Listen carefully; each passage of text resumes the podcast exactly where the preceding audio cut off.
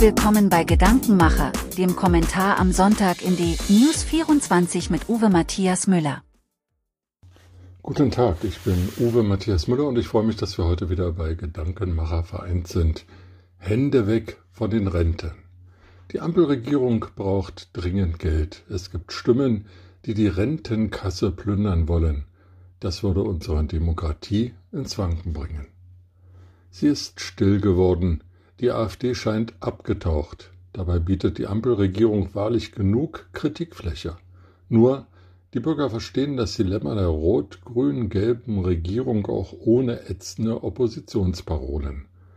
Die Ampelregierung wollte mit Biegen und Brechen ihre Projekte durchsetzen, obwohl dafür zum Teil die technischen und jedenfalls die finanziellen Grundlagen fehlen.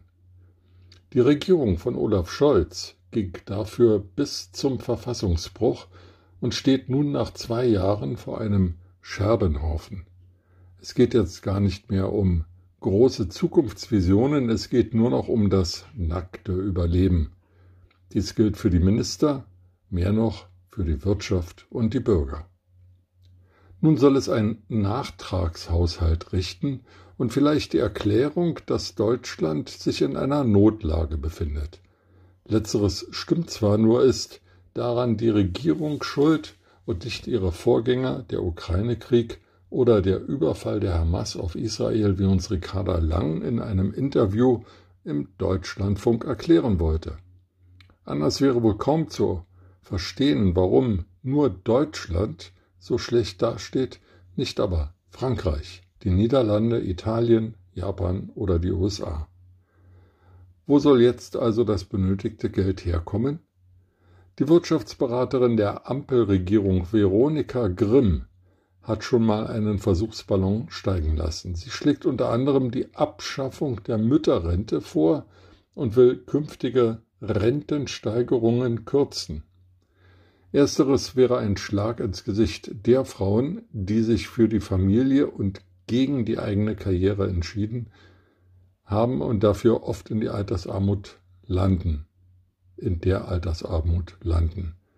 Ihre unbezahlte Sorgearbeit wird sowieso nicht ausreichend gewürdigt. Kita-Plätze sind nicht genügend vorhanden, das Kita-Personal fehlt. Wohin also mit den Kindern? Der zweite Grimm-Vorschlag, Rentensteigerungen zu kürzen, hätte gleich zwei dramatische Folgen. Erstens würden noch mehr Rentner, nicht Pensionäre, in die Altersarmut rutschen und dann die staatliche Wohlfahrtsleistung Grundrente beziehen. Auch die muss ja irgendwie finanziert werden. Ein Teufelskreis. Und zweitens wurde das Vertrauen in das System der gesetzlichen Rente nicht nur bei der jüngeren Generation, sondern auch bei der älteren Generation geschädigt. Das würde katastrophale Folgen nicht nur für die Demografie, sondern auch für die Demokratie nach sich ziehen. Wie man überhaupt auf die Idee kommen kann, Menschen, die ein Berufsleben lang gearbeitet und die Sozialsysteme finanziert haben, die versprochenen Leistungen zu kürzen, versteht wahrscheinlich nur, wer verbohrter Ideologe oder entrückter Wissenschaftler ist.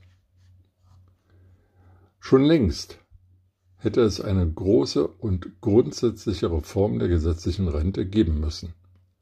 Gesellschaftliche und politische Diskussionen darüber die SPD, hat Olaf Scholz persönlich immer verhindert.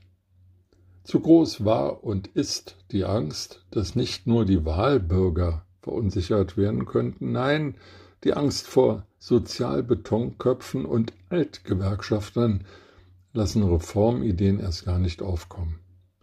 So wird eine pragmatische und funktionierende Lösung seit Jahren verschoben, bis eben nichts mehr geht. Vielleicht ist jetzt dieser Zeitpunkt des Rien ne va plus gekommen. Eine einseitige Lösung des Geldproblems der Ampelregierung auf dem Rücken der Rentner hätte das Potenzial zum Volksaufstand. Die Koalitionspartner müssten vielmehr einen breiteren Ansatz wählen und den Staat sowie den Bundeshaushalt grundsanieren. Dafür fehlt Olaf Scholz, Robert Habeck und auch Christian Lindner ganz offensichtlich der Mut und vermutlich auch die Kraft. In einer Umfrage des Meinungsforschungsinstitutes Survey, über die der Fokus berichtet, erklären 64 Prozent der Befragten, dass sie nach dem Finanzdesaster weniger Vertrauen in die Regierung haben. 48 Prozent der Menschen halten ein Auseinanderbrechen der Koalition für wahrscheinlich, 39 Prozent halten eine Auflösung hingegen für unwahrscheinlich. 49 Prozent der Befragten würden es positiv bewerten, wenn die Ampelregierung aufgelöst würde und die SPD in einer großen Koalition mit der Union auf Bundesebene regieren würde. 36 Prozent würden dies negativ beurteilen. Die Mut und kraftlose Bundesregierung ist am Ende. Sie sollte sich zu einer allerletzten, wirklich allerletzten Kraftanstrengung aufraffen und zurücktreten. Die AfD freut sich so oder so. Ihre Umfragewerte steigen jede Woche. Bis zur Unregierbarkeit unseres Landes. Daran sind weder die Vorgängerregierungen noch der Ukraine-Krieg und schon gar nicht der Hamas-Terror gegen Israel schuld. Ich wünsche Ihnen einen schönen Sonntag.